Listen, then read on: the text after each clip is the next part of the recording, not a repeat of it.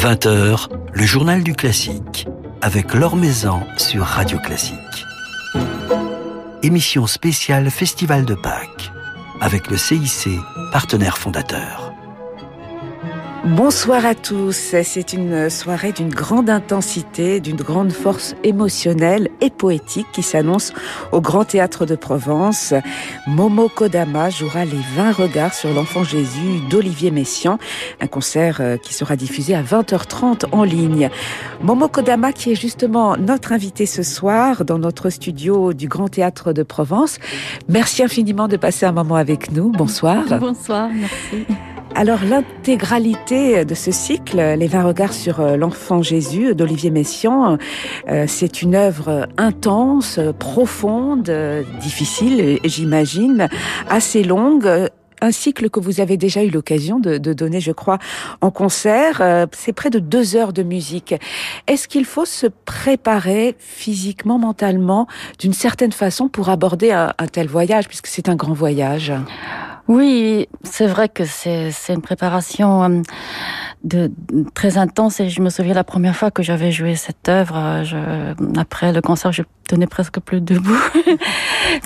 Euh, je dirais peut-être la différence que je fais entre préparer cette œuvre et les autres œuvres, c'est que normalement le jour de concert, à la répétition générale le matin, je fais tout un filage de, de tout le programme que ce que je fais pas avec les 20 regards parce que c'est juste impossible de jouer deux fois le cycle intégral euh, en 24 heures. Donc je le fais la veille ou l'avant-veille pour avoir un peu une, une cette vue globale aussi, parce que chacun des, regards est vraiment à, sa place juste. Je pense que c'est pas, bien sûr, on peut les jouer euh, séparément, mais quand on fait euh, toute l'intégrale qui commence avec le premier regard du, du père, donc il a le thème du père, qui est dans le premier regard, pour moi, bienveillant, très strict aussi. Et le thème, même thème revient au vingtième regard, euh, regard de l'église de l'amour, mais d'une façon très euh, jubilatoire. Mais entre le premier regard et le vingtième regard, ce même thème de, de Dieu revient avec différents visages. Alors, euh, des fois c'est euh, contemplatif, des fois c'est euh, comme une berceuse, comme dans le 15e. Et c'est vrai que pour avoir tout cette fil, ce voyage, enfin pour moi, jouer l'intégralité, de le vivre, et à chaque fois c'est un voyage différent, mais très forte. Alors la musique euh, de Messian, euh, vous la connaissez bien, Momo Kodama. Vous êtes une interprète très engagée dans, ce répertoire. Vous avez beaucoup joué sa musique. Comment est né votre amour pour la musique de Messian? En fait, elle est née très naturellement parce que quand j'ai étudié au Conservatoire de Paris, j'avais 13 ans et euh, ça tombait juste les 80 ans de Olivier Messiaen. On entendait beaucoup de Messiaen parce que l'anniversaire commençait à, 79 ans et finissait à 82 ans. Donc, euh, il y avait aussi l'opéra, il y avait beaucoup de choses et, et, euh, et on avait comme morceau imposé de, examen de fin d'année euh, une pièce de catalogue d'oiseaux qu'on apprenait comme on apprenait une œuvre de Chopin, qu'on apprenait une œuvre de Debussy. C'était un peu la prolongation mais j'étais très très euh, émue par cette, énergie positive, cette, joie de, vie. Et donc j'ai commencé à travailler euh, les extraits des 20 regards que je intégrais pour euh, mon premier concert à Londres, au Wigmore Hall. Et c'est là que je suis allée jouer à, à Yvonne Loriot, cette, partition. Et Yvonne Loriot, donc, qui m'a fortement conseillé de travailler les vins, parce que je crois que si elle m'aurait pas dit spontanément, je crois que j'aurais eu un peu peur au début. Mais elle m'a encouragée et donc ça aboutit après à, jouer aussi tout le catalogue d'oiseaux, à jouer l'acteur en Galila, oiseaux exotiques et voilà. Donc vous êtes partie des 20 regards euh, pour aborder l'œuvre de J'ai eu la, grande honneur de créer aussi une œuvre que Messiaen avait écrite dans les années 30 et qui n'a jamais été publiée, une fantaisie avec violon et et piano, comme Yvonne Loriot m'a confié la partition. Normalement, les, les, les, choses de, avec piano, c'est euh, c'est bien sûr Yvonne Loriot qui les a tous créés, ou presque tous créés, mais là, elle jouait plus. Euh, donc, euh, ça a un peu abouti à cette création.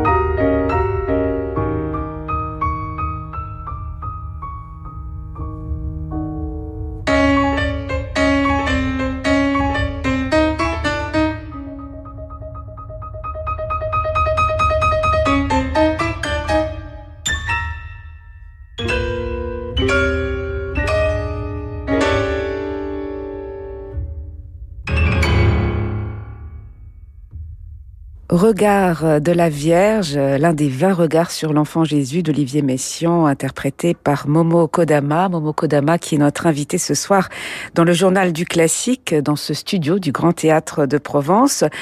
Euh, ces 20 regards sur l'enfant Jésus, vous les jouerez tout à l'heure, ce soir sur la scène du Grand Théâtre de Provence. Un cycle très fort, poignant, composé en 1944, chargé d'une grande force spirituelle puisqu'il témoigne avant tout de la foi profonde du compositeur euh, Olivier Messiaen. Oui, c'est bien sûr né de, sa grande foi. On connaissait Messiaen, qui jouait tout le dimanche à l'église de la Trinité. D'ailleurs, c'était très impressionnant parce qu'il commençait avec des, improvisations très classiques. Après, ça devenait de plus en plus euh, les couleurs de Messiaen et les harmonies de Messiaen qui remplaçaient tout l'espace de, l'église de la Trinité. Mais en même temps, il n'a pas écrit des choses théologie dans, le sens de hum, ou c'est toujours avec des titres très poétiques et aussi quelque chose qui est tourné vers beaucoup de, même s'il y a des, des, des, regards terribles, comme le, le, le regard de l'onction terrible, par exemple, mais à la fin, c'est quand même avec beaucoup de, de honte positive, un peu peut-être comme Mozart, c'est quelque chose qui, qui les approche. D'ailleurs, Messiaen adorait euh, Mozart. Oui, donc euh, je pense que dans ses 20 regards, vraiment, il, Messiaen, il dit lui-même qu'il est compositeur, il est pianiste, il est pédagogue, il est ornithologue. Parce qu'on entend euh, des, des, sonorités qui font penser à des, des chants d'oiseaux. Il y a vraiment des vrais chants d'oiseaux. Il y a le merle, il y a beaucoup de. Il, y a, il a dit qu'il est euh, rythmicien, donc il a inventé des nouveaux rythmes. Et je pense que tout ça est vraiment partout dans les, dans les 20 regards. Et, et, un formidable travail sur la couleur, sur le timbre. On sait que vous aimez travailler sur le timbre, euh, Momo Kodama, et dans une œuvre comme, comme ce cycle des 20 regards sur l'enfant Jésus, il y a un, un travail euh, très intense à faire. Oui, il y a des timbres qui sont euh, très, des couleurs assez vives d'ailleurs. Il en parle très précisément parce que lui-même il voyait les couleurs. Je pense que c'est vraiment une, une, force, une sorte d'imagination parce que en fait, j'avais essayé de vraiment aller chez le comment dire magasin de peinture pour euh, vraiment euh, reproduire les couleurs dont il disait parce que il y avait vraiment des oranges de, qui sont très spécifiques, je connaissais même pas et j'ai essayé de mettre ça sur un papier. Euh, c'est vrai que ça donnait des choses quand même très abstraites et mais je, je, je comprends très bien Messiaen qui, qui disait que c'est vraiment plutôt des, des pas des pastels mais des, des couleurs très très vives et et ça donne, je crois, que ces harmonies qui sont comme des prismes aussi, quelquefois, de, couleurs. Et d'ailleurs, il dit qu'il est très influencé aussi par la lumière, bien sûr naturelle, mais aussi qui sortent dans les vitraux. Il adorait les vitraux de la Sainte-Chapelle, quand il y a la lumière qui entre et qui sort, et ça, c'est des couleurs très vives. On voit là la façon comment exprime Messiaen. C'est là qu'on voit que vraiment il connaissait bien l'instrument de piano parce que comme il, il utilise l'instrument dans tous les registres, c'est juste euh, magique et merveilleux. Alors vous évoquiez à l'instant, Momo Kodama, euh, l'amour de Messiaen pour la musique euh, de Mozart. Mozart, vous venez d'enregistrer, alors c'est un enregistrement qui date d'il y a quelques années, mais qui vient de paraître, le 23e euh, concerto avec Seiji Ozawa et le Mito Chamber Orchestra. Je vous propose que l'on écoute quelques notes.